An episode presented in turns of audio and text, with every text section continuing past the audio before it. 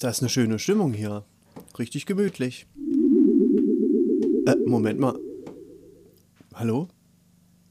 Hallo? Äh, äh, wer ist da? Hallo? Oh Mensch, Tim, Tim, erschre erschreck dich doch nicht, ich bin's ach, doch nur. Ach, Tino, ach, stimmt ja, habe ich ganz vergessen.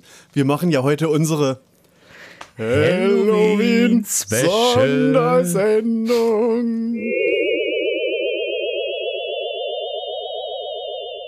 Herzlich willkommen, liebe Hörer, zu unserem Halloween-Spezial. Also, ähm, Tino, du bist mit dabei. Ja, na klar. Du Hallo bist gut Tim, drauf? wie geht's dir? No, sehr gut, wenn ich dich sehe. Ja, sehr schön. Wir sehen uns aber gar nicht, wir hören uns hier nur. Ja, naja, aber wenn ich dich höre, da geht mir doch schon das Herz auf. Mm. ähm, ja, Tino, möchtest du erzählen, wo wir zu hören sind oder darf ich das Ah, mal? Immer, immer wieder dasselbe. Du ergänzt mich dann einfach. Also, uns gibt's auf jeden Fall äh, bei Spotify, bei äh, Amazon, bei Audible, bei allen möglichen Podcatchern, Apple, wo ihr uns auch immer hören möchtet. Ähm, dann gibt's uns auf Twitter. Da twittern wir ganz fleißig. Ähm, dann gibt's uns auf Instagram. Da seht ihr unsere ganzen Bilder zu den jeweiligen Sendungen. Ähm, was haben wir noch? Wir haben äh, die, die, äh, diese Playlist auf, auf Spotify, die knappe Stunde Gemütlichkeit, äh, wo wir immer die, die ganzen Lieder reinpacken zu den Filmen, die wir gesehen haben. Wir haben äh, eine E-Mail-Adresse, die knappe Stunde Gemütlichkeit mit ue at gmail.com und äh, die knappe Stunde Gemütlichkeit.chimdofree.com ist unsere Webseite. Habe ich was vergessen? Also, ich denke Unsere, nicht. unsere Letterbox-Profile natürlich. Letterboxd, richtig. wo, wo ihr immer äh, natürlich fast tagesaktuell sehen könnt, was ihr so geschaut haben und wie uns die Filme gefallen haben. Und ab und zu gibt es natürlich auch noch mal einen Ein- oder Zweizeiler dazu, ähm, genau wie wir den so einschätzen. Richtig, da Das haben war wir. eigentlich alles, oder? Das war alles, da haben wir alles genannt. Und bevor es richtig losgeht, Tino, Hörer der ersten Stunde, der knappen Stunde Gemütlichkeit, äh, wissen ja, wir beantworten gern mal ähm, ne, äh, Fragen. Nee, warte mal. Äh, wir haben die Antwort auf Fragen, die niemand stellt. Ne? Und genauso. So. Und genauso ist es auch. Ähm, wir haben ja schon ewig über Insidious geredet. Und jetzt gab es wirklich mal eine Untersuchung. Und Insidious ist tatsächlich einer der gruseligsten Horrorfilme, die es gibt. Mit, wenn man den schaut, hat man durchschnittlich 21 äh, Herzschläge pro Minute mehr als äh, durchschnittlich, wenn man sich nicht gruselt. Ne? Wenn man ganz normal lebt. Absolut verständlich. Ja. Und wir haben es ja schon immer gesagt, ne? Also, ähm, ja. Wir machen ja jetzt heute ein Halloween-Special, so ein Halb-Special. Ähm, das hört ihr wahrscheinlich zu Weihnachten, wird das veröffentlicht. Nichtsdestotrotz, Ja. heute, heute Abend ist Bei, bei, Halloween. unserem, bei unserem üblichen äh, Release-Rhythmus äh, hört ihr das Ding wahrscheinlich zu Weihnachten oder wenn es dumm läuft zu Ostern. Aber müssen wir dazu sagen, heute äh, nehmen wir ein Halloween auf. Wir haben uns extra so ausgesucht, damit wir sagen können, ah, wir machen mal so ein, so ein Halloween-Special. Ich glaube, das hatten wir noch gar nicht so. Wir sprechen zwar immer mal einen Horrorfilm an, aber so eine richtige, wirkliche Sondersendung haben wir da eigentlich noch nie drüber gemacht. Wahrscheinlich gruselt Und- ihr euch sowieso immer, wenn ihr den Podcast ja, hört. richtig. Aber jetzt gibt es auch mal ein paar Filmtipps zum Gruseln dazu. Genau. Und äh, ich würde eigentlich sagen, wir fangen eigentlich direkt an mit was Ja. wir so gesehen haben, aber beziehen uns ja, wie gesagt, ein bisschen eher auf die Horrorfilme. Also ich habe äh, zwei Filme, die sind, ähm, ich fange jetzt mit, äh, wir, wir machen ja immer einen schlechten, einen guten Film, aber ich würde mal äh, zwei schlechte Filme nennen, die aber eigentlich gar nicht so schlecht sind. Kommt eben auf den Blickwinkel drauf an. Und zwar ist das einmal Benny Loves You. Benny Loves You ist ein Film aus 2019 von Karl Holt aus Neuseeland. Da geht es halt um ein Kuscheltier, das dann, ja, aus Liebe zum, zu seinem Besitzer eben die Leute dann umbringt. Der hat ähm, groß abgeräumt in Spanien, zum Beispiel beim San Sebastian Horror und Fantasy Festival oder bei, ähm, beim Bilbao Fantasy Film Festival. Und beim Sitges Catalona Festival äh, war er nominiert für den ähm, äh, besten Horrorfilm. Und ich muss sagen, der ist halt richtig witzig. Und das ist aber leider eben ein Low-Budget-Film. Aber wenn er jetzt zum Beispiel mal so 10 Millionen mehr hätte, dann würde der Film genauso nochmal gedreht. Dann würde das ganz bestimmt ein Kultfilm werden. Der ist richtig, richtig witzig und auch charmant gemacht. Aber da sieht man eben direkt, da fehlt das Geld. Und jetzt der andere Film ist Shadow of the Vampire. Tino, hast du davon schon mal gehört? Der aus den, was, 30ern? 20ern? der Originale? Nosferatu? genau, heißt der Nosfer- nicht im Englischen so? Genau, nee, nee, äh, ja, kann sein. Also Nosferatu ist der Originalfilm Ja. und ähm, der ist jetzt aus den 2000, äh, 2000 oder 2001. Ah, wo es um die Entstehung geht. Ja, genau, da geht es um die Entstehung vom Film und man muss dazu sagen, man muss ähm, Nosferatu gesehen haben und vielleicht auch noch den von, von Werner Herzog, ne, den, den neueren Vampirfilm. Den haben wir ja besprochen. Den haben wir auch besprochen schon mal.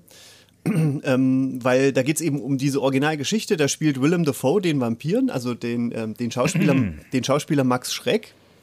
Und ist halt äh, super äh, cool gemacht, wenn man aber den Originalfilm kennt. Wenn man den nicht kennt, dann ist es ein langweiliger Film.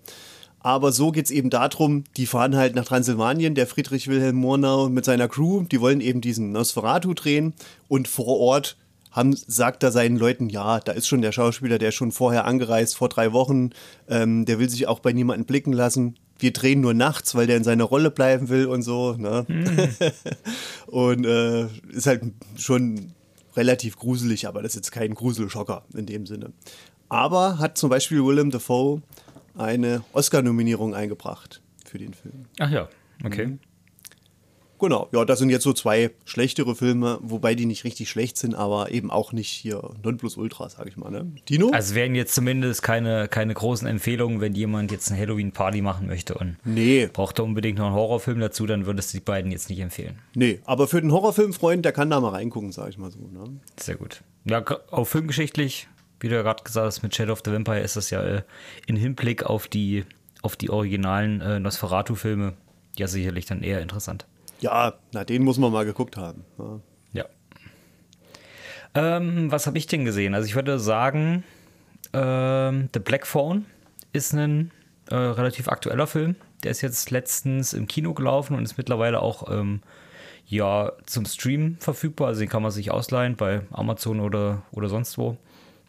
Ähm, mit äh, Ethan Hawke in der Hauptrolle, der einen ähm, Serienmörder spielt, der Kinder entführt.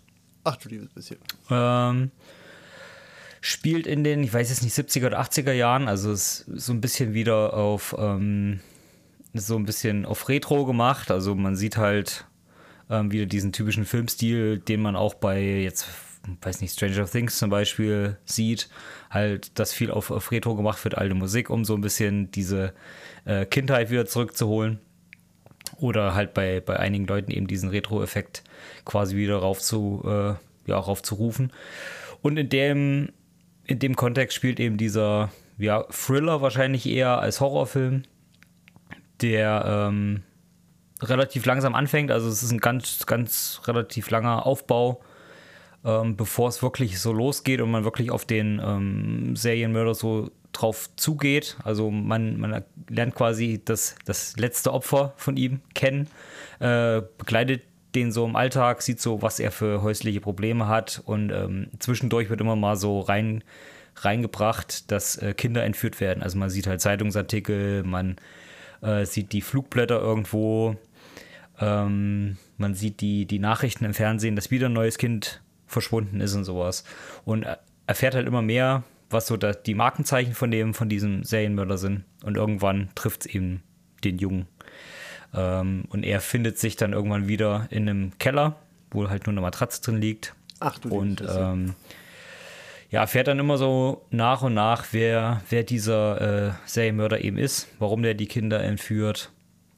Und ähm, auf der anderen Seite sieht man dann immer wieder, wie die Polizei dann auch mit Hilfe von der Schwester von dem Jungen äh, versucht, dem auf die Schliche zu kommen.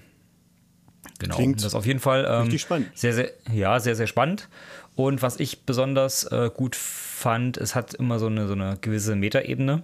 Also das ist halt nicht dieses typische, äh, es ist ein Krimi, irgendwie wir versuchen dem auf die Schliche zu kommen, sondern es wird halt versucht, so ein paar Sachen mit einzubauen, bisschen was Übernatürliches, ähm, um der ganzen Sache einfach mal so, so einen gewissen Twist reinzugeben, um das ein bisschen aufzulockern und ähm, auch, auch neue Ideen, die man so vielleicht vorher noch nirgendwo anders gesehen hat. Ähm, und die machen das eigentlich ganz, äh, ganz schick.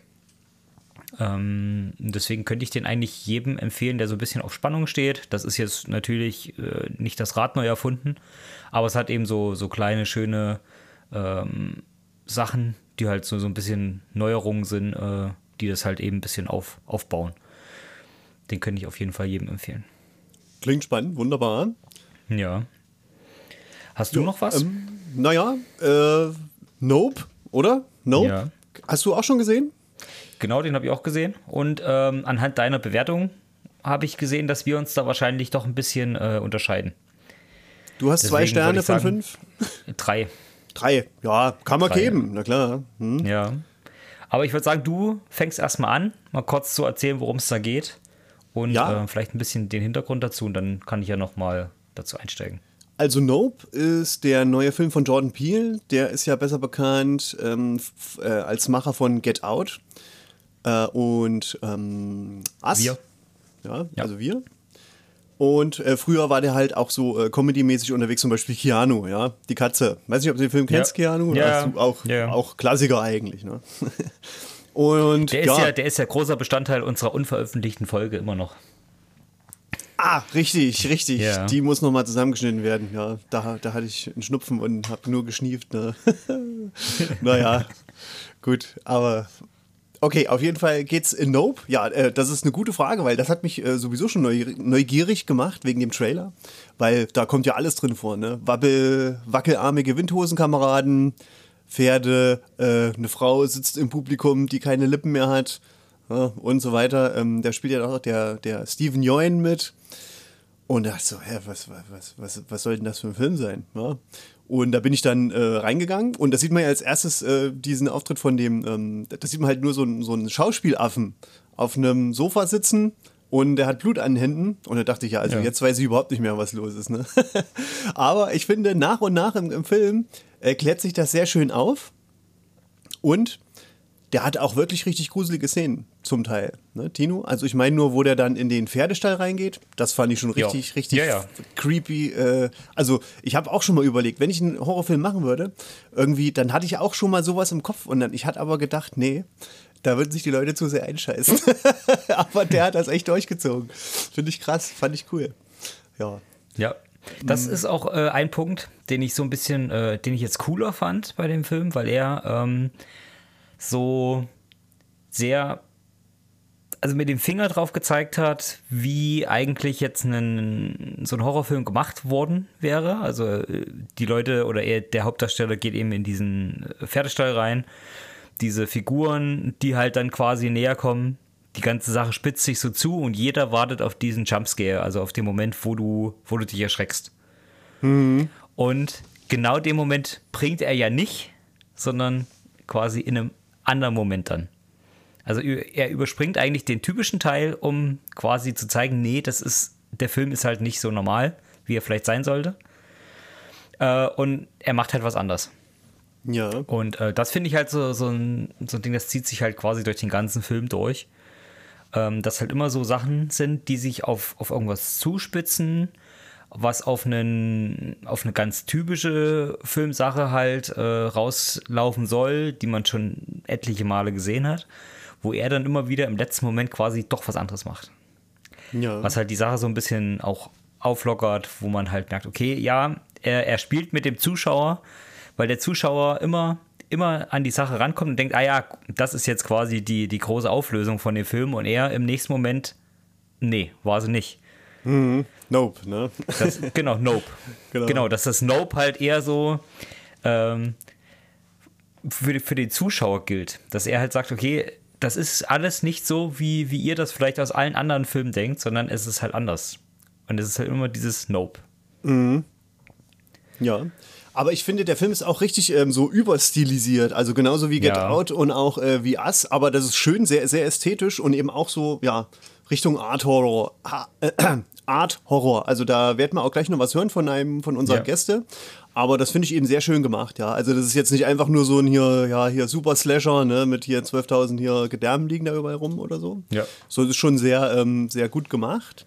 Aber Achtung, Spoiler, ja, jetzt mal kurz weghören, wer den Film noch nicht gesehen hat. Am Ende geht dem Film die Luft aus, ne? das muss man ganz klar sagen. Ja? So, jetzt ja. kann man wieder zuhören. ja. Ich finde, das Ende ist halt wirklich äh, sehr schade, weil gerade wenn man auch weiß, dass es eigentlich auch wieder eigentlich normalerweise ein anderes Ende gegeben hätte, aber da hat man in Hollywood gesagt, nee, mach's lieber mal so und so. Ne? Das ist dann ein bisschen publikumsfreundlicher. Ist das so? Ja, ja, ja, ja. Ähm, weil in dem Film geht es ja auch, also jetzt dann auch mal wieder weghören oder auch nicht, äh, je nachdem, wie ihr wollt. Da geht es ja darum, um äh, richtige Raubtiere. Ne? So, ähm, und dass man das so ein, so ein richtiges Raubtier oder auch so ein, so ein Tier, äh, dass es sehr gefährlich sein kann und dass man das auch nicht zähmen kann und dass es immer gefährlich ist. Ähm, und dementsprechend wäre der Film dann auch ein bisschen negativer ausgegangen für die ganzen äh, Beteiligten im Film. Ja. Ne? Ja. Und ähm, genau, also jetzt mal so eine andere Referenz wäre zum Beispiel eine gute Dokumentation, wäre da zum Beispiel Blackfish. Da geht es ja um die ähm, Orcas, Orcas, die gefangen genommen wurden und so. Und dann ist halt irgendwann einer mal tatsächlich, ähm, ja. Free Willy sozusagen. Ja, nur, ähm, ja. Nur, also, nur, da ist es nicht so gut ausgegangen fürs nee, Kind, oder? ist, äh, ist überhaupt nicht gut ausgegangen, genau, ja, so ungefähr. Ja, von daher finde ich den äh, eben ganz gut. Aber ja, ja. Mh, hm, ja der letzte Teil finde find ich nicht so stark. Dann. Ich finde es halt irgendwie, ähm, für mich war der Film jetzt halt nicht so ganz greifbar. Also Jordan Peele war halt für mich so ein, so ein Ding, ähm, der hat halt eine moderne Art, Horrorfilme zu machen, die halt auch immer was gesellschaftskritisches ansprechen.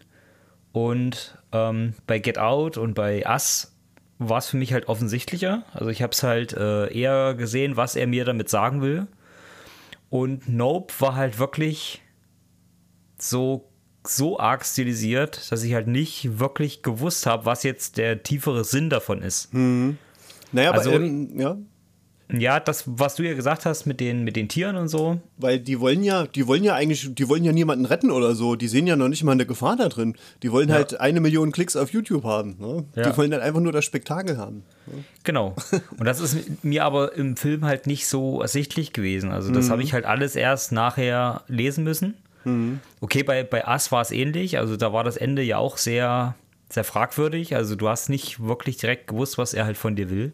Mhm. Und hier fand ich es aber halt noch mal schlimmer. Also das, das war halt sehr, sehr, ja, eben stilisiert. Ja. Ähm, aber halt auch so ganz viele Referenzen drin gehabt auf andere Filme. Vieles zwischendurch hat, hat so ein bisschen gewirkt wie so ein Tarantino-Film weil äh, die Musik halt auch so, so reingebracht war, wie so B-Seiten von irgendwelchen 70er oder 80er Alben. Mhm. Das, was Tarantino ja immer gemacht hat. Ähm, von der Art und Weise her auch ein bisschen wie Once Upon a Time in Hollywood. Nur halt irgendwie so, so mehr westernmäßig. Ja. Was man halt zwischendurch gesehen hat, auch diese Rückblende auf den Affen, wo halt keiner so richtig wusste am Anfang, was wird, will jetzt damit gesagt werden oder was ist jetzt die Rolle davon oder so. Ähm, das war halt alles sehr konfus aber der Film an sich, also wenn du das jetzt rein als, als Unterhaltungsfilm sehen würdest, holt er mich halt nicht ab. Also dann finde ich den halt zu schwach, hm. weil halt nicht viel passiert und der auch nicht spannend genug ist, sondern der hält wirklich einfach nur das Interesse dadurch hoch, weil du halt denkst, ja, irgendwas muss aber doch kommen, wo, wo sich quasi mir offenbart, was der Film jetzt von mir will.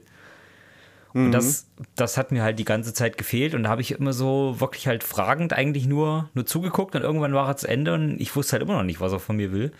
Und ich musste das halt alles erst in, im Nachhinein lesen.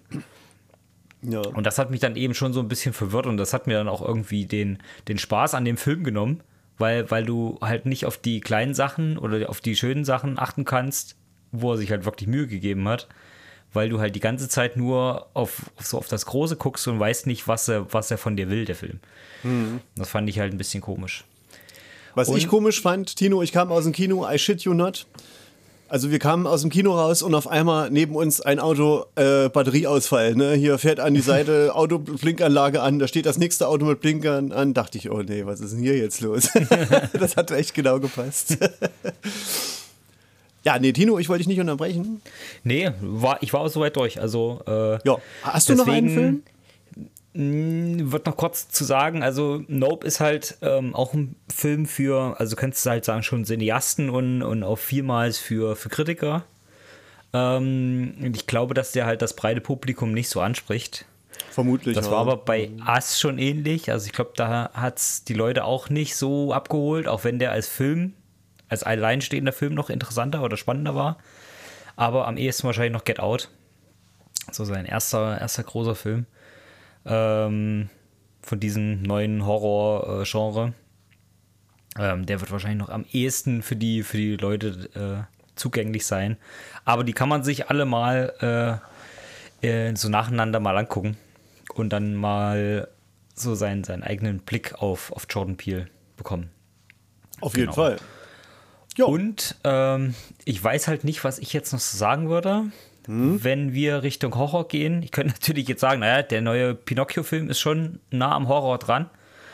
Ähm, ich weiß nicht, ob du den schon gesehen hast. Auf Nee, noch Disney nicht. Nee. Hat mich noch abgeschreckt Ähm, bis jetzt. Ja, auch, ja, genau so. Also brauchst du dir wirklich nicht angucken. ähm, aber was noch tendenziell eher in die, in die Horrorschiene geht, auch wenn das halt eher so ein Gruselding für Kinder ist, ist Hokus Pokus 2. Das ist auch bei, bei Disney Plus erschienen, ist auch rein für die Disney Plus Plattform halt äh, gemacht worden. Der erste Hokus Pokus Film ist ja noch so ein, so ein ganz großer Klassiker, den viele in, in ihrer Kindheit gesehen haben. Und der auch, ähm, ja, auch jetzt noch Spaß macht. Und den kann man sich auch jetzt wirklich noch angucken. Und da hat Disney halt gedacht, na komm, da kann es ja nicht so schief gehen, wenn wir jetzt mal den zweiten Film machen. Aber der ist halt wirklich nicht gut. Also das ist halt genau dieselbe Geschichte versucht äh, neu zu erzählen, bisschen moderner gemacht. Halt natürlich der Einsatz von, von Handys und iPhones und all so ein Kram mit drin und halt einfach versucht, das halt ein bisschen moderner zu machen. Aber ganz ehrlich, da kannst du dir halt auch den alten angucken. Also das hätte es halt wirklich überhaupt nicht gebraucht. Und äh, das wäre jetzt so mein, mein schlechtester Film, den ich so in den letzten Wochen oder Monaten gesehen habe. Okay. Also den würde ich auf jeden Fall nicht empfehlen. Das, da, die Zeit könnt ihr euch sparen und guckt euch lieber den ersten Film einfach nochmal an. Okay, vielen Dank, Tino. Dann würde ich jetzt sagen, machen wir unseren Ausflug äh, mit der Hollywood Connection. Ja.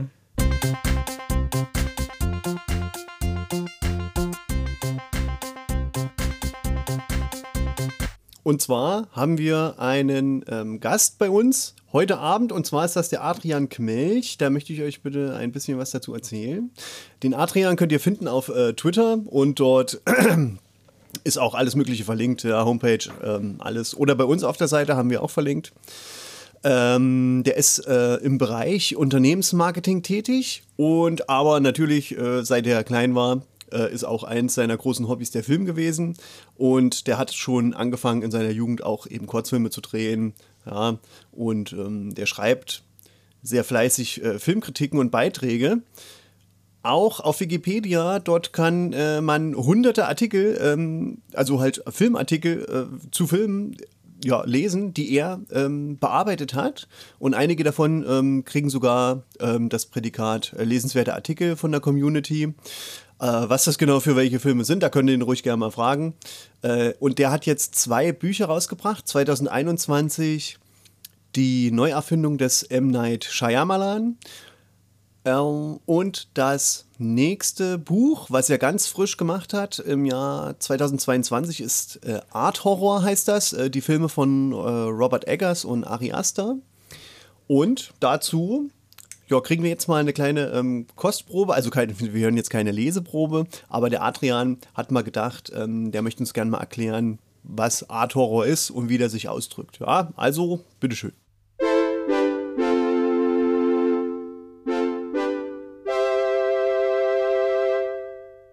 Vielen Dank zunächst an Timo und Tino, dass ich hier bei dem Pod Podcast heute dabei sein darf.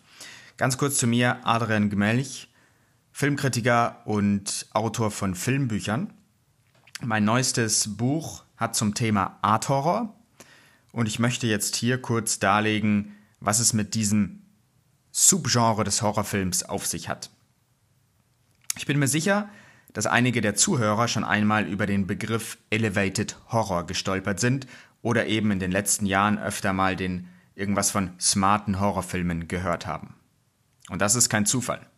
Denn seit Anfang der 2010er Jahre hat sich so etwas wie ein neues Subgenre des Horrorfilms entwickelt, das eben sehr schwer zu fassen ist.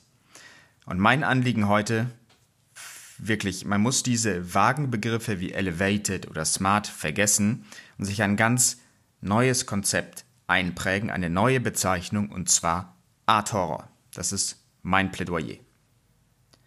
Seit gut zehn Jahren erlebt das Horrorgenre im Film ebenso etwas wie eine Renaissance. Den Anfang haben dabei It Follows 2014 von Robert David Mitchell und auch The Babadook 2014 von Jennifer Kent gemacht. In The Babadook geht es zunächst vor allem um die Beziehung einer Mutter zu ihrem Kind und in It Follows spielen die sexuellen Probleme von pubertierenden Teenagern eine zentrale Rolle. In beiden Fällen ist der Horror nur eine stilistische Entscheidung, um die Geschichte dem Zuschauer nachdrucksvoller und emotionaler zu vermitteln. Und das ist ganz wichtig. Es folgten weitere Filme eben, die sich an diesem Konzept orientierten. Da wären zum Beispiel The Invitation 2015 von Karin Kusama oder auch The Black Coat's Daughter dasselbe Jahr von Osgood Perkins. Übrigens der Sohn von Anthony Perkins, ja, ähm, bekannter Schauspieler aus Hitchcocks Psycho. Oder auch It Comes at Night 2017 von Trey Edward Schultz. In dieser neuen Bewegung des Horrorgenres ragen aber meiner Meinung nach vor allem zwei Filmemacher heraus. Einmal Robert Eggers, der das Publikum mit seinem ja, Hexenhorrorfilm The Witch 2015 schockierte. Und auch äh, vier Jahre später mit The Lighthouse 2019 äh, also auch nochmal die Erwartungen ähm, an ihn selbst steigern konnte. Und äh, parallel dazu hatte Ari Aster mit dem innovativen Horrordrama Hereditary 2018 eben Kinogängern schon das ja, Blut in den Adern gefrieren lassen. Und gerade einmal ein Jahr später kam dann sein zweiter Film Midsummer in die Kinos. Und ähm, Eggers und Aste sind für mich eben die zwei ähm, ja, besten Vertreter sozusagen des Art-Horror-Genres. Die Kritik zeigte sich immer relativ begeistert von den Filmen und auch finanziell konnten die Filme zumindest Teilerfolge feiern. Das Mainstream-Publikum aber konnte den Filmen meist nicht so viel abgewinnen. Das zeigt auch jeweils der Cinema-Score ähm, auf einer Skala von A, also gut, bis F schlecht, der Filme in den USA ähm, ein Publikum, also das Publikum ähm, kann danach eben die Filme bewerten auf dieser Skala. Und äh, dabei wurde deutlich, dass eben diese Filme von, von Eggers oder Astor ziemlich ja, schlecht bewertet sind. Also Hereditary zum Beispiel bekam gerade mal ein D+, Midsummer ein C+, The Witch ein C- ähm, und andere äh, Horrorfilme in, in, in dieser in diesem Art-Horror-Subgenre wie It Comes at Night hat auch zum Beispiel nur ein D äh, bekommen. Für Filmliebhaber und progressive Fans des Horrorgenres waren diese Independent-Regisseure, die dem Mainstream-Kino quasi den Mittelfinger zeigten und auf originelles Kino setzten, jedoch ein Glücksfall. Und ich behaupte und belege das dann auch in meinem Buch Art Horror, das Mitte Oktober erschienen ist, Nie war Horror so originell und attraktiv. Also Horror, ist mein erster Part, ist sozusagen ein Mittel zum Zweck. Eine Gemeinsamkeit all dieser Filme, Regisseur und Drehbuchautor sind ein und dieselbe Person. Diese Filmemacher, oft sehr jung, wollen über die Geschichte von Anfang bis Ende bestimmen. Ja, alle haben sie das Drehbuch alleine oder zusammen mit einem Co-Autor geschrieben. Dies zeigt, dass sie ganz persönliche Geschichten zu erzählen haben, was sich beim Ansehen der Filme dann auch wirklich bemerkbar macht. Die Filme scheinen so, als ob sie den Regisseuren wirklich besonders am Herzen liegen, als ob sie die Geschichte quasi darin selbst erlebt hätten oder sie nun einem noch abstrakten Publikum erzählen möchten. Mit oftmals erschreckendem und faszinierendem äh, Hang zum Detail. Stichwort Detail. Hier ist ein Element wirklich ausschlaggebend, welches ich bereits erwähnt habe. Und zwar das Erzählte, die Geschichte und die Themen in diesen Art-Horror-Filmen sind wichtiger als das Genregerüst, in dem sie verortet werden, also dem klassischen Horrorfilm. Die Filmemacher verwenden das Genre zu ihren Zwecken, passen es an, deuten es neu. Egoistisch und ja, kreativ wie sie sind, ziehen sie ihr ganz eigenes Ding durch. Der Horror ist also nur noch quasi Mittel zum Zweck, ein bloßer stilistischer Rahmen, der der persönlichen Geschichte des Filmemachers, die ihm das wichtigste Gut ist, dient. So, langsam, glaube ich, können wir uns dann auch an eine Definition des Art Horror wagen. Anfang der 2010er tauchte erstmals dieser Begriff Elevated Horror auf, der, glaube ich, heute noch am bekanntesten ist. Und es war eben Simon Oakes, der CEO der 2006 wiederbelebten Hammerfilms, der diese Worte als einer der ersten in den Mund nahm. Der Begriff soll irgendwie diese Art, diese neue Art von Horrorfilmen umfassen, doch schnell gerät er in die Kritik und das auch zu Recht. Also Horrorfans erzürnen sich bei dem Begriff Elevated Horror, da sie diese Bezeichnung als Bestätigung dafür sehen, dass das Genre als solches eben minderwertig und anspruchslos ist, ja, dass es so wahrgenommen wird. Die Idee quasi dahinter, Kritiker hassten das Genre so sehr, dass, wenn sie ganz überraschend mal einen guten Horrorfilm sahen, diesen eben sofort als anders kategorisieren äh, mussten. Und da kamen eben Begriffe wie Elevated oder dann Smart gerade richtig. So gesehen ist eben dieser Trend nichts weiter als eine erneute herablassende äh, Beleidigung des Genres. Das, äh, man muss es sagen, schon wirklich viel über sich ergehen lassen musste. Und äh, in der Tat, also dieser Begriff impliziert und vor allem das Adjektiv elevated, dass andere Horrorfilme eben minderwertig seien. Und Kritiker sahen das nach und nach auch ein und äh, heute ist Elevated Horror ein etwas ja, zwiespältiger Begriff.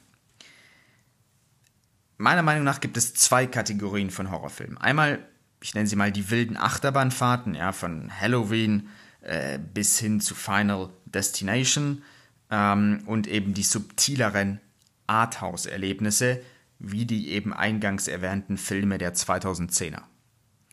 Die Betonung liegt hier wirklich auf Arthouse, denn dieser Begriff ist, so wie ich das sehe, zutreffender als Elevated Horror.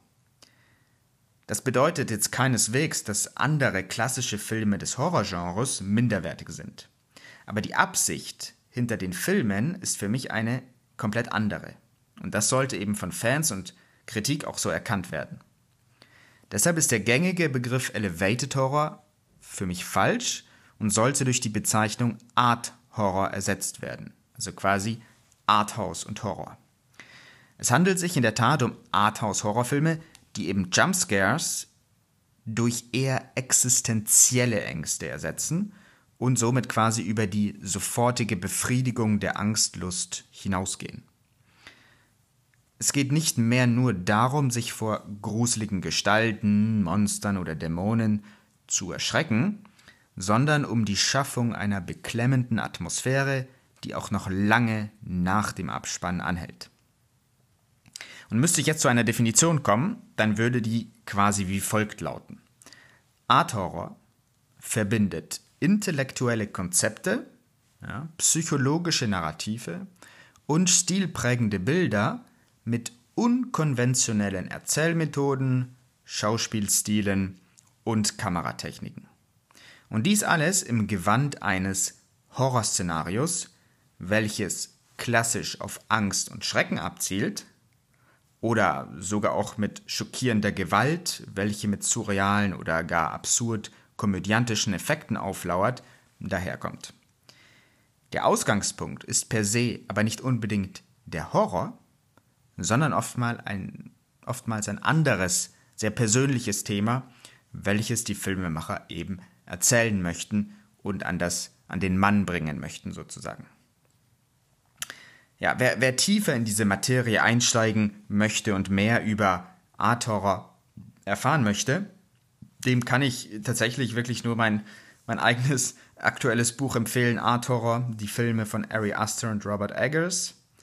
Denn, wie schon gesagt, Eggers und Aster sind eben die exemplarischen Vertreter dieses noch sehr jungen Genres.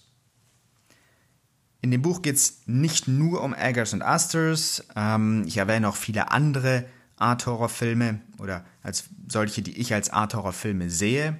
Und am Ende des Buches gibt es auch eine Liste von Art-Horror-Filmen seit 2010. Und ich glaube, für diejenigen, die das Buch lesen und die sich dann noch weiter mit Art-Horror beschäftigen möchten, äh, ist diese Liste ziemlich spannend. Und äh, da gibt es bestimmt den ein oder anderen Filmtipp. Ja, es hat mir Spaß gemacht, äh, heute hier die etwa 11, 12 Minuten zu füllen mit dem Thema Art Horror. Passt ja auch ein bisschen gerade äh, in den Oktober, in den Herbst. Ähm, und ja, jederzeit äh, gerne wieder. Vielen Dank.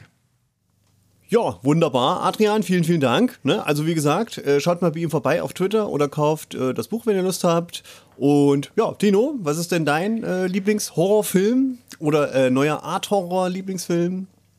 Also es ist äh, schwierig zu sagen, aber ich finde es ganz gut, weil wir ja das, das Thema auch immer mal angesprochen haben, weil ähm, ich glaube, so der, der aufmerksame Hörer bekommt da schon mit, dass, dass wir eigentlich schon in diesem neuen, modernen Horrorgenre schon äh, ganz gut involviert sind, dass wir da äh, schon vieles ähm, feiern und bei manchen Sachen aber auch so, so differenzierte äh, Ansichten haben. Ähm, aber ich würde sagen, so der Film, der, der mir so am ehesten gefällt oder der beste von den allen ist Hereditary. Und ich glaube, der ist für mich so der, der krasseste von diesen modernen Horrorfilmen. Mhm. Ähm, erstmal natürlich dieses ganze äh, ja, hintergründige, was, was du halt merkst, was halt so diese extreme Spannung aufbaut bei dem Film. Oder was ähm, immer dieses, dieses Klacken, was damit reinkommt, was, was dieses Mädchen halt macht immer. Ähm, aber du hast halt auch Punkte, die halt so wie, wie klassische, nicht vielleicht nicht wie die ganz frühen Horrorfilme, aber wie jetzt die, die aus den letzten 10, 20 Jahren vielleicht diese mit diesen klassischen äh, Jumpscares drin. Das ist halt da trotzdem drin, aber nicht schlecht. Also, dass du halt im Hintergrund schon siehst, dass irgendwas die Wände hochkrabbelt oder so und du dich dann trotzdem noch erschrickst. Ähm, aber du hast halt immer noch die, die Punkte, die halt vielleicht so in die, in die Drama-Richtung gehen, also wo du jetzt so Familienprobleme siehst, ähm, dass der Film nicht so plump gemacht ist, dass da wirklich eine richtige Geschichte dahinter steckt. Und am Ende hast du dann auch wieder so, so Sachen, die dir vielleicht beim ersten Mal gucken nicht auffallen, aber wo du beim zweiten oder vielleicht auch erst beim dritten Mal siehst, ähm, da ist vom Anfang an, gibt es halt immer so, so gewisse Sachen, die dir schon viel mehr über die Geschichte erzählen, die du halt aber erst verstehst, wenn du es ein zweites oder ein drittes Mal gesehen hast wie es halt zum Beispiel das Licht ist, was man ganz oft sieht, also diese kleine Lichtkugel bei Hereditary, ähm, die dir halt beim, beim zweiten oder dritten Mal erst auffällt. Und das finde ich, deswegen finde ich Hereditary eigentlich einen der äh, mit besten modernen Horrorfilme, weil du eben alles so beisammen hast, aber keinen wirklichen, ja, also plumpen Horrorfilm. Auf jeden ja. Fall. Was, was, ist denn, was ist denn da so dein Favorit? Ja, auch Hereditary fand ich auch äh, super interessant. Genau wie, wie, du sagst, eben am Ende durch den äh, Twist dann auch. Ne, das, das, kommt dann in einem ganz anderen Licht rüber. Ja, so ähnlich wie bei The Book of Eli, wo man am Ende merkt, der ist blind. Hm. ne? Und ähm, ja, äh, ich finde auch ähm, Midsommar finde ich auch eigentlich einen richtig, richtig starken Film. Ja. Aber mir gefällt eben doch Hereditary jetzt mal von Ari Aster doch ein bisschen besser. Ja. Weil ähm, ja, das spielt halt immer die ganze Zeit in der Sonne und so, ne? Also mit Sommer, da ist nie dunkel und so. Das ist schon alles gruselig, aber irgendwie so richtig gruselig ist es nicht. Aber das ist eigentlich schon auch richtiger Horror, was da abgeht. Ja, ne? Aber genau, das stimmt. Also so, ne, halt Schmetterlinge fliegen da vorbei und genau. Und und es ist halt trotzdem Horror, obwohl mhm. es eigentlich äh, nicht aussieht wie Horror. Ja. Auf jeden Fall. Weil es halt eben auf einer viel tieferen Ebene quasi die, die Ängste wirklich schürt als mhm. es vielleicht ein, ein klassischer, ja, ist Geister oder Hexen oder Monster oder sowas. Ja. Sondern es ist halt viel mehr äh, Horror, weil es halt wirklich ähm, auf die so, so tiefe innere äh, Probleme bei Menschen halt zurückgeht. Ja. Und halt dadurch auch äh, wesentlich realistischer ist. Ja. Und ähm, aber so generell, also der Film, wo ich am meisten Angst hatte, da, das, da bin ich aber selber schuld. Das ist eigentlich der weiße Hai. Den habe ich viel zu viel zu früh geguckt. Und ja, ich weiß nicht, Tino, bei dir, wie sieht es bei da Äh, aus? Also, also den Weißen Hai habe ich, glaube ich, letztes oder vorletztes Jahr zum ersten Mal gesehen. Also den habe ich relativ spät erst geguckt. Also ich habe ähm, richtig Angst eben- vor Wasser, ne? Also heute noch. also zumindest vom offenen Meer. Ich finde den, ich fand den halt spannend, aber ich sag mal, man hat ja in der, in der Filmgeschichte ist das ja so oft irgendwo kopiert worden oder ähm, ja, so zitiert worden, wie man halt so sagt, ähm, dass man das alles schon weiß und man nicht wirklich mehr so die, die große Angst davor hat oder dass halt nichts wirklich erschreckend Neues mehr ist. Ähm, aber es ist ja trotzdem noch gut. Ähm, Was mir aber so von, vom klassischen Horrorfilm vielleicht noch am besten passt oder was ich immer noch ähm, auch spannend finde, ist Alien. Also ich glaube, Ja, wenn ich den damals gesehen hätte, wäre der für mich noch viel krasser gewesen. Hm. Aber der ist halt auch jetzt noch einer, der halt wirklich so eine extreme Spannung bereitet. Ja. Ähm, und ich weiß aber gar nicht, was so der Film war, der mir so am, am schlimmsten in Erinnerung geblieben ist. Ich glaube, das war Wreck. Ich weiß nicht, kennst du den? Hm, Sagt mir nichts, nee, der vielleicht. spielt, der spielt in, einer, in so einem Mietshaus. So ein großes, ein spanischer Horrorfilm von da- 2006 oder 2007. Da, wo die ja Katzen dann wohnen. auch, äh, bitte? Da, wo die Katzen alle wohnen. Hm, Weiß nicht, ob da die Katzen. Mietshaus. Oh, nein, Entschuldigung, Oh, Tino, erzähl bitte Leute. weiter. Der ist, der ist auf jeden Fall, ist er ja auch ähm, natürlich, wie alle, alle guten europäischen Horrorfilme, ist der natürlich in den USA nochmal geremaked worden. Äh, hieß da Quarantäne. Ah, ja, klar, jetzt. Hm, okay. Und ähm, also es gab dann auch Teil 2 bis 4 oder 5, keine Ahnung, die habe ich dann alle nicht mehr geguckt. Also mich hat wirklich nur der erste interessiert. Und ich habe den geguckt, der war halt irgendwie so, so eine Art Geheimtipp zu der damaligen Zeit und ich habe mir den angeguckt und wusste gar nicht, dass das so richtig horrorfilmmäßig ist. Und äh, es hieß dann immer, ja, da geht es so um Zombies und so, so ein Virus, der sich verbreitet in so einem Haus, äh, also in diesem Mietshaus eben. Und die werden Quarant äh, unter Quarantäne gestellt. Es wird halt alles ab abgeriegelt außen. Und ähm, die, die Feuerwehr geht da rein und die Polizei noch mit dazu. Und die lassen die halt alle nicht mehr raus. Und äh, es kommt halt so raus, dass sich da so ein Virus eben verbreitet in dem Haus. Und es gibt halt die eine, die halt versucht, da drin zu überleben. Und die muss halt quasi dann auch Stockwerk für Stockwerk, äh, Stockwerk nach oben und sieht dann halt, wo kommt das jetzt alles her, wo ist das entstanden, da sind Leute gestorben in ihren äh, Wohnungen und sowas. Und das ist halt alles mit so einer Wackelkamera gefilmt, was die ganze Sache halt deutlich realistischer macht. Ähm, und am Ende kommt man dann eben zu diesem Punkt, wo man dann halt rausfindet, wo das alles herkommt. Und das war so krass zu der damaligen Zeit, weil man das halt auch nicht so erwartet hat. Also ich sag mal, wenn du jetzt ein Insidious oder ein Conjuring oder sowas guckst, dann weißt du ungefähr, auf was du dich vorbereitest. Aber wenn du denkst, du guckst hier so einen, so einen Zombie-Horror an, dann erwarte ich nicht sowas am Ende. Und äh, die letzten zehn Minuten haben mich dann schon damals schon arg verstört. Ich weiß nicht, lass mich das 16, 17 gewesen sein oder so. Und ich habe den irgendwann mal nachts um zwei, um drei alleine geguckt und dann weiß ich nicht, ob du da alleine noch mal nachts aufs Klo willst. Da verkneifst es dir vielleicht noch mal bis zum nächsten Früh. Also ich Ähm. muss jetzt gerade, ich muss gerade dran denken, in, in äh, meiner Jugend auch, das ist bestimmt schon verjährt, aber da bin ich auch mit Kumpels in ein Haus, das war ja schon ähm, jahrzehntelang, hat da keiner mehr drin gewohnt und das war auch richtig spooky, ne? Wir sind da oben auf dem Dachboden, da lagen irgendwelche alten Kassetten rum, dann waren wir im Keller, da lag halt ähm, so ein Katzenfell nur, ne? Das war schon so lange da, da ist die, ist, irgendwann mal ist da eine Katze gestorben, da war nur noch das Fell da. Irgendwelche Einmachgläser da, so und ich so, hui, hui. Aber fällt mir nur gerade ein, ne? Also auch, äh, wie du gerade so erzählst, ne? Ja, ja. Genau, genau so ungefähr, nur dass dann halt Dinge auf Dachboden waren, die da eigentlich vielleicht nicht hingehören. ja, genau. Ja, ja. Okay, ja, äh, aber ansonsten, äh, was ich noch unbedingt erwähnen äh, muss, ist ja, also einer meiner absoluten Lieblingshorrorfilme aller Zeiten ist ja das Ding aus einer anderen Welt, ne? Also das kann man ja, mal gesehen das haben. erzählst du öfters. Zeitloser Klassiker, finde ich. Ja, das stimmt, aber ähm, ich habe da halt auch nicht so, so den krassen Bezug zu. Also ich finde das auch starker Film, aber ich glaube, so, so, so richtiger Fan davon bin ich halt nicht. Also da ist für mich Alien halt eher der, das Vorzeige, Vorzeigeding. ja, wahrscheinlich schon, genau. Mhm. Ja, klar. Naja, äh, okay. Dann kommen wir jetzt mal zur Hausaufgabe. Genau. Ja, und Tino, du hattest uns ja aufgegeben, uh, Everything, Everywhere, All at Once. Ja, und jetzt Das- muss ich, äh, muss ja. ich dazu gestehen, äh, das ist natürlich jetzt auch schon fast zwei Monate her, wo ich den gesehen habe.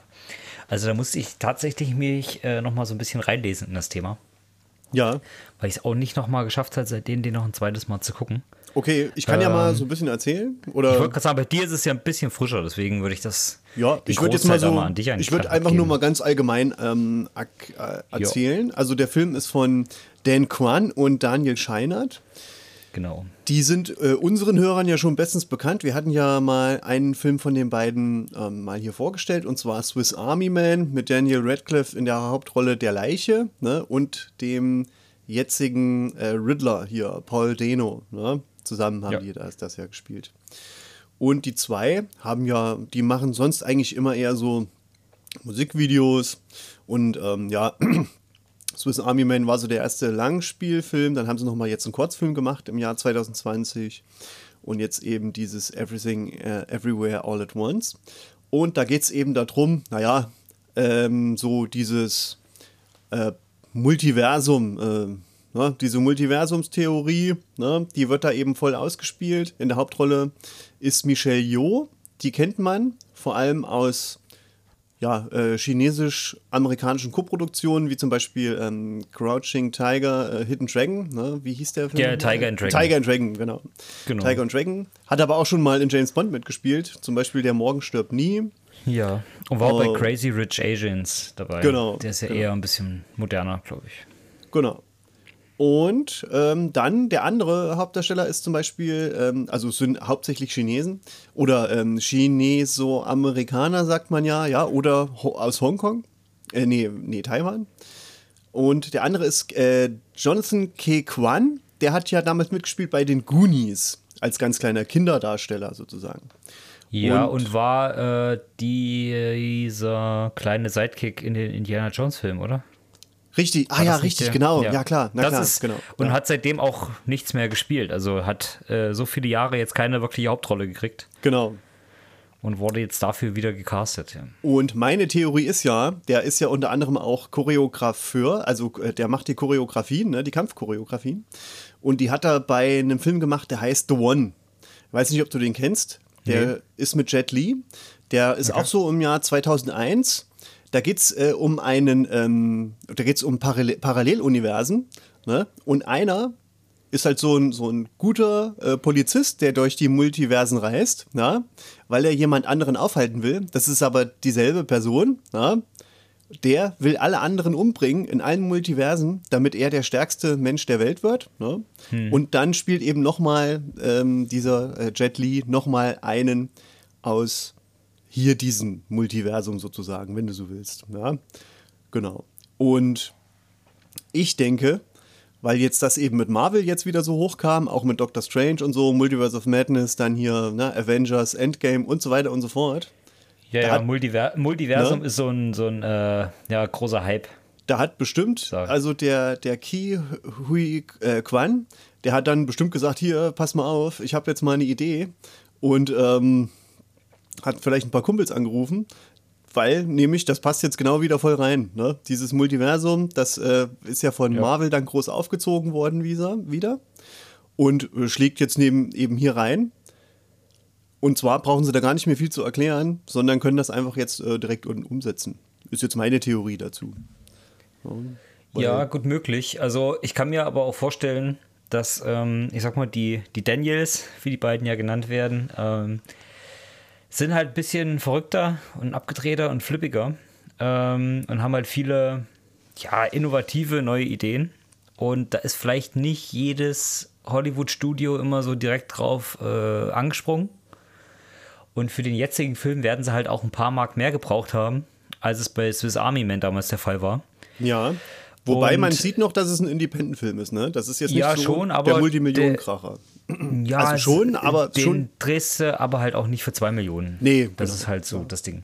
Richtig. Und ähm, mit, dem, mit dem Zusatz, wir, wir spielen in einem Multiversum, Ähm, da haben sie wahrscheinlich den richtigen Zeitpunkt abgepasst, wo dann die, äh, ich sag mal, die, die Schatulle nochmal eher aufgegangen ist, dass das Ding finanziert wurde, als wenn die damit vor, vor zehn Jahren gekommen wären, glaube ich. Genau. Sehr wahrscheinlich. Ja, also Ja, es geht aber eben, vielleicht ne? noch- ja? hm? Vielleicht noch äh, so ein bisschen den, den ähm, statistischen Hintergrund dazu. Also sagen ja sonst immer auch bei, den, bei unseren Hausaufgaben immer so die IMDB-Bewertung. Ähm, da liegt er nämlich auf einer 8,1. Also der war ja zwischenzeitlich mal auf einer 9, irgendwas. Ganz am Anfang, wo der, wo der rausgekommen ist und in den USA lief. Ähm, da war der ja also sowas von gehypt. Da war ja äh, Parasite damals wirklich ähm, ein Scheißdreck gegen. Ähm, ist mittlerweile halt auch ein bisschen durchgereicht worden. Also wie man es wie nimmt. Also ein 8,1 ist immer noch eine sehr, sehr starke Bewertung. Hat auch einen Metascore von, von 81. Das ist ja auch ein Zeichen. Also man hat ja öfters, dass man entweder ist, ist die IMDB-Bewertung gut oder der Metascore. Also entweder gefällt es quasi den Zuschauern oder den, den Kritikern. Aber hier ist so gleichmäßig äh, sehr hoch bewertet. Und er liegt aktuell, also Stand heute, auf Platz 222 von den Top 250 Filmen auf IMDb.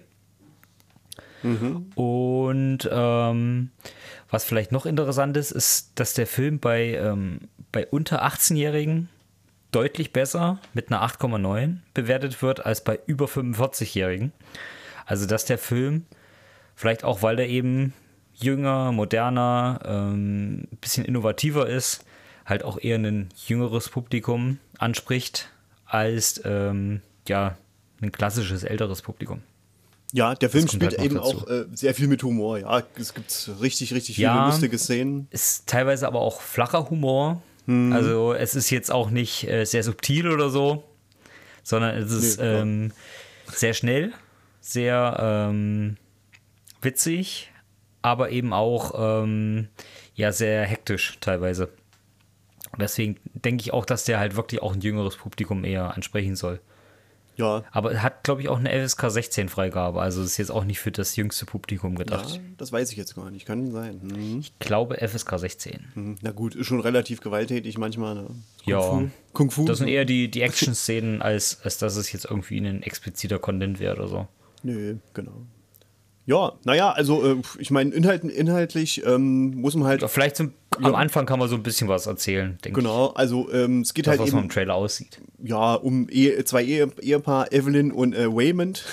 Waymond ist also ein bisschen witzig. Statt Raymond heißt er eben Waymond. Ne? Und ähm, die machen so einen, die machen so einen Waschsalon.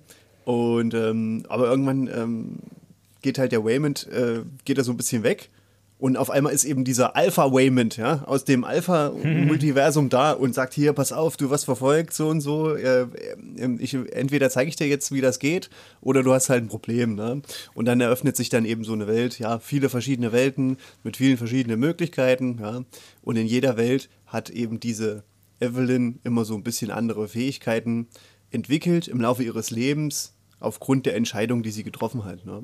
Und dadurch, dass sie eben diese Verbindung hat, dann kann die sich immer so ein bisschen hier was holen und dort was holen von den anderen Evelyns und ist da, kann da zum Beispiel super gut kämpfen oder kann halt super gut äh, ein Schild schwingen und so, also so, so ein Werbeschild, das, benutzt sie dann alles. Eben als Schutz sozusagen vor dieser Bedrohung, aber da will, kann man eigentlich gar nicht mehr dazu sagen, um äh, jetzt nicht irgendwas zu spoilern. Der Film ist ja noch relativ jung. Ne? Tino? Ja. Ich denke auch nicht, dass man da irgendwie was äh, zu spoilern sollte.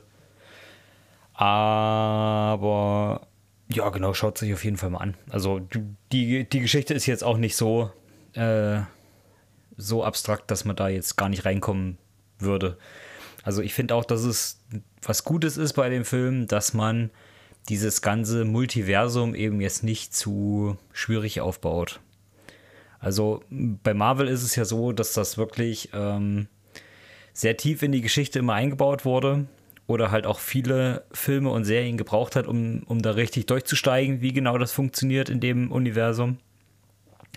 Aber hier ist es halt so innerhalb von fünf Minuten, das wird erklärt, so springst du zwischen den Universen hin und her und fertig ist es. Also und dann, äh, du nimmst das jetzt als, als gegeben an oder, oder eben nicht. Aber so ist halt der, der Film relativ äh, vereinfacht und macht es dem, dem Zuschauer dann auch nicht zu schwierig. Also Da kann man sich dann auch äh, wieder viel eher auf die, auf diese Kuriositäten und sowas ähm, ja, beschränken oder darauf achten, als dass man jetzt groß über die, die technischen Hintergründe von den, von den Multiversen eben sich Gedanken machen muss. Ja, ich fand das auch interessant. Ich habe den geguckt und dachte so, naja, okay, ne, äh, finde ich jetzt nicht den besten Film aller Zeiten. Äh, ich weiß nicht, warum der so gehypt ist. Ne? Ich dachte aber, ist ja. auch okay, den anzuschauen. Ne? Habe ich mich ja mal mit jemandem unterhalten, hatte gemeint, ja, ist, den findet er richtig tiefsinnig, hat er mir erklärt, warum. Und da habe ich gesagt, ja, okay, kann man auf jeden Fall auch so sehen. Ich weiß jetzt nicht, ob ich das jetzt sagen soll, äh, weil ja, man bitte. da vielleicht zu viel spoiler, spoilert. Ach. Naja, also da geht es ja dann äh, darum zum Beispiel, ne, das kommt eben drauf an, äh, ist auch wichtig, in dem Film merkt man das tatsächlich auch wie man eben eine Sicht auf die Dinge hat. Ja? Also wenn du jetzt zum Beispiel richtig äh, nihilistisch bist und so und du bist hier äh, irgendwo auf dem, äh, was weiß ich, Dreckball, ne? irgendwo am Rand vom Universum, bist ein kleines Nichts, hat sowieso alles nichts zu bedeuten. Ja? Und ja. dann kommt noch dazu, du bist in einem Multiversum, dann bist du noch unbedeutender und kleiner. Ja? Das macht dich ja kaputt. Ne? Aber da gibt es ja auch andere Kräfte in dem Film, ja? die stehen halt für die Liebe ja? und ähm, für den Zusammenhalt und so. Ne? Und wenn du das so siehst, ist das eigentlich ein richtig äh, tiefer Film, der auch richtig Spaß machen kann ne? und in dem Sinne auch wichtig ist, wenn du so willst. Ja, also ja. man könnte sagen, pädagogisch wertvoll. Ja. So ja, hat, gut, so, wenn man das, deshalb, wenn man das deshalb, halt rein interpretieren ja, will. Ähm, das habe ich jetzt nicht unbedingt so? auf den ersten Blick gesehen, aber äh, kann nicht. man auf jeden Fall sehen. Kann man, kann ja. man, das, das stimmt schon. Das, mhm. das Ding ist halt, dass man, glaube ich, bei dem Film jetzt auch nicht dazu animiert wird, tiefgründiger über sowas nachzudenken. Ja, weil nicht halt, unbedingt, aber ähm, irgendwo schon doch. Ein bisschen, ja, ja würde ich sagen. Ne? Ja, weil der aber halt schon sehr auf Unterhaltung aus ist. Schon ähm, sehr bunt, sehr laut, sehr witzig, so hektisch. Ähm, dass man halt vielleicht nicht unbedingt da tiefsinnigere Sachen drin sieht. Ja, aber es Wenn wird auf jeden Fall angedeutet. Also doch, ja, auf jeden also Fall. Na klar, also es, es, es muss ja immer eine, irgendeine Moral irgendwo drin haben, weil sonst äh, kannst mhm. du ja keine Geschichte erzählen. Mhm. Also es muss ja irgendwo ein, was halt jetzt hier die Familie ist oder die verschiedenen Beziehungen dazwischen. Ähm, das muss ja schon irgendwo erklärt werden, sonst macht ja der ganze Film an sich keinen Sinn. Ja. Aber ich hätte wahrscheinlich jetzt nichts Tiefes da rein interpretiert. Ich weiß nicht, ob es vielleicht beim zweiten oder dritten Mal gucken so ist. Oder wenn man halt eher mit dem Hintergrund, ähm, mit diesem Hintergedanken so reingeht in den Film, dass man es vielleicht eher sieht. Das, das äh, wäre natürlich nochmal noch mal nachzuprüfen, ob das vielleicht so ist. Aber der Punkt ist halt auch, dass ich in den letzten Wochen, Monaten jetzt auch nicht unbedingt das große Bedürfnis hatte, den doch mal zu gucken. Hm, ja. Weil zweieinhalb Stunden sind halt lang.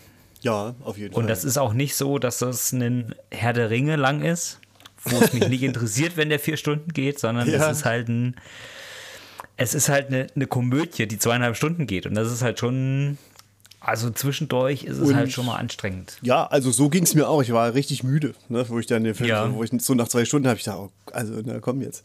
Ne, aber ähm, klar, aber äh, ist richtig. Also hast du hast du den daheim gesehen oder hast du den noch im Kino gesehen? Nee, den habe ich zu Hause gesehen. Ja, ja da, ich könnte mir nicht vorstellen, dass du in einem Kino schon einen anderen Blick darauf hast, weil dir ja, also selbst wenn du einen Film konzentriert guckst, guckst du den in einem Kino anders konzentriert, als du den daheim guckst. Ja, wenn du die Chance hast, eine Pause zu drücken, wenn du aufs Klo musst, dann drückst du mal eine Pause und dann bist du auch eher raus, als wenn du wirklich direkt konzentriert im Kino da drauf guckst. Ja. Das ist halt einfach so. Und ich glaube, dass das daheim nicht so funktioniert, wie es vielleicht im Kino funktioniert, aber jetzt halt dadurch auch nicht schlechter wird. Aber ich kann mir auch vorstellen, dass der Film jetzt so nach dem Heimkino-Release und vielleicht in den nächsten Jahren doch eher nochmal so ein Stückchen durchgereicht wird, nach unten in den Bewertungen als es zumindest ein Parasite zum Beispiel war, weil er ja auch damit immer verglichen wurde, hm. dass so das neue große asiatische Ding ist. Ja. Ähm, da funktioniert aber ein Parasite für mich auf der langen Strecke besser als, äh, als der. Ja, gut. Tino? Ähm, genau, also äh, auf jeden Fall Sehempfehlung, ne? kann man sich mal angucken. Ne? Ist kein schlechter Film. Nee, auf jeden Fall nicht. Also ist jetzt nicht hier das Nonplusultra und ich denke auch nicht, dass der nächstes Jahr bei den Oscars irgendwo erwähnt werden wird. Ähm, aber ähm, ja, auf jeden Fall kein schlechter Film. Also kann man sich mal angucken. Und ist ja. doch mit Sicherheit auch irgendwo in Riege A24 gefallen, oder? Äh, naja, es hat ja, haben ja produziert da den Film. Hm? Ja, na, Ach so, klar. ach ja, das hat mich auch ein bisschen, ich dachte so, A24 war ja Produzent, dachte ich, naja, okay, ist vielleicht interessant. Aber ähm, auch Leonine, ne? Ich weiß nicht, ob du Leonine kennst, ist ja auch ein Produktionsstudio. Also ge- gefühlt gucke ich jetzt jeden Film nur noch aber von, die haben es von, doch. der, von dem die, Verleih. Nee, nee, aber die haben das doch nur eingekauft. Also Ja, Leonine ja. ist doch ein, Leonine, Verleih, der das dann später erst aufgekauft hat. Also die haben das auf irgendeinem Festival gesehen und haben es dann für den deutschen Markt abgeholt, oder? Genau, also, und wobei halt eben da bei dem Vertrieb, da denke ich immer so, äh, naja, das ist eher so ein bisschen hier, naja, so lala. Ne? Sagt das nicht so? Eventuell wollen wir nochmal Pro äh, Produkttester von denen werden. Äh, richtig, richtig. Großartiges, äh, großartiges Vertriebsstudio. Wir lieben immer, sie. Immer wieder, immer wieder gerne. Immer. ich gucke gleich nachher noch ein. So, ja, Tino, apropos nachher noch gucken. Hast du denn schon eine Idee, vielleicht, was wir als nächstes schauen wollen? Ja, weil ich nämlich gerade äh, das Stichwort Oscars eben hatte, gibt es ja wieder mal nach äh, vielen Jahren einen deutschen Film, der ähm, in den, in den Oscar-Mentions quasi schon so ein bisschen äh, als Geheimtipp unter der Hand äh, genannt wurde. Also, wenn du jetzt sagst, Wel- deutscher Film, da lege ich gleich mal Veto ein, Tino. Ich wünsche dir einen schönen Abend. Macht's gut. Ja. nee, ähm, tatsächlich einer, der im Vorfeld jetzt von vielen Kritikern schon sehr gut bewertet wurde, der letzte Woche Freitag auf Netflix direkt rausgekommen ist, also eine, eine deutsche Netflix-Produktion. Und Film der auch der Schweiger. deutsche. Nee, und der auch die äh, deutsche Bewerbung für den äh, Auslands-Oscar ist. Und das ist äh, im Westen nichts Neues. Das äh, Remake vom, oh, ich weiß nicht, aus den 30ern, 40ern. Ja. Also ein sehr, sehr alter Film auf jeden Fall. Geht um den Ersten Weltkrieg. Zumindest im Original. Ich weiß jetzt nicht, ob der jetzt auch so ist. Aber auch ähm, auf jeden Fall sehr, sehr interessant. Soll schockierendster äh, Antikriegsfilm sein. Und ähm, eben auch mit dem Hinweis darauf, dass es, obwohl es ein Deutscher ist, dass er wohl gute Oscar-Chancen haben können soll. Ähm, würde mich das auf jeden Fall interessieren. Und wenn du da nichts dagegen hast, dann würden wir den einfach beim nächsten Mal schauen, oder? Tino, da machen wir das so. Sehr schön. Ähm, ja, wie gesagt, ist Netflix. Also musst dich gar nicht um irgendwas küm äh, kümmern. Du kannst den einfach auf deinem normalen Netflix-Account äh, schauen. Und die, die Zuschauer natürlich auch. Also bis wir das nächste Mal äh, wieder eine Aufnahme machen, habt ihr den alle gesehen. Und da könnt ihr direkt mitreden und wir brauchen gar nicht mehr die Spoilerwarnung rauszugeben, oder? Ja, das eben, ist auf schon mal Fall. extrem So praktisch. Dann machen wir das doch so. Da, ma- da machen wir jetzt einfach hier so, einen- so einen kleinen äh, Filmclub auf. Ja, wir, wir, brauchen, wir machen das gar nicht mehr auf äh, Anchor und auf Spotify, sondern einfach nur in unserem Filmclub. Ja, genau. Ne? Wir geben das immer raus, was geguckt werden soll und dann se seht mal zu, dass ihr das bis, bis nächstes Mal Genau. geguckt habt. Also bei unserem äh, äh, Release-Veröffentlichungsmodus ist ja, habt ihr ja auch genug Zeit immer. Ja, da treffen So wir uns dann ja einmal im, im, alle drei Monate. Ja, genau. Ja. Ja, ähm, Nee, Tino, okay. schön. Dann das haben wir das. dann auch schon, oder? Ja, ähm, äh, Tino, Moment mal, Moment mal. Schade, du hast da dran Tino, gedacht. na, ich äh, wollte ja gerade mal sagen, ich möchte jetzt mal an einen jungen Mann erinnern, Tino, wir kennen ihn alle. Der ist irgendwann. Persönlich? Nee. Nee, aber der ist irgendwann mit 18 Jahren in Belgien, hat ein Stückchen Schokolade gegessen, hat gesagt, ich habe die Schnauze voll, ist mit einer Handvoll Dollar, 10 Dollar, wenn überhaupt, Flugticket nach. Flugticket nach Amerika und hat sich einen Namen gemacht als weltberühmtester und stärkster Kämpfer nach Chuck Norris. Tino, du weißt, wen ich meine? Ne? Jean-Claude. Jean-Claude Van Damme wird 62 Jahre. Ne? Und wir haben uns jetzt natürlich überlegt, ähm, wir haben ein, wir, wir machen Videoaufnahmen, die stellen wir dann auf YouTube. Aber jetzt für euch hier auch live in der Sendung machen wir für Jean-Claude Van Damme im Wechsel äh, jeder 31 Roundhouse-Kicks. Das wird Insgesamt, genauso nicht passieren. insge insgesamt 62. Also Tim Ja? macht jetzt 31 und die verdoppeln wir einfach. Okay, also, Soll ich mitzählen? na klar, kannst du machen. Okay. Eins, zwei, drei, Und noch einer! vier, Oh, und nochmal drehen! se- 60, Und noch einer! 61. Ah, Tino, oh nee, mein, mein Knöchel. Einer noch, komm, jetzt stell dich nicht so an. 62, stark. Also Jean-Claude Van Damme, alles Gute zum Geburtstag. Und ja, da wünsche ich den restlichen Hörern auch einen schönen Abend. Eben, vielen Dank fürs Zuhören und bis zum nächsten Mal.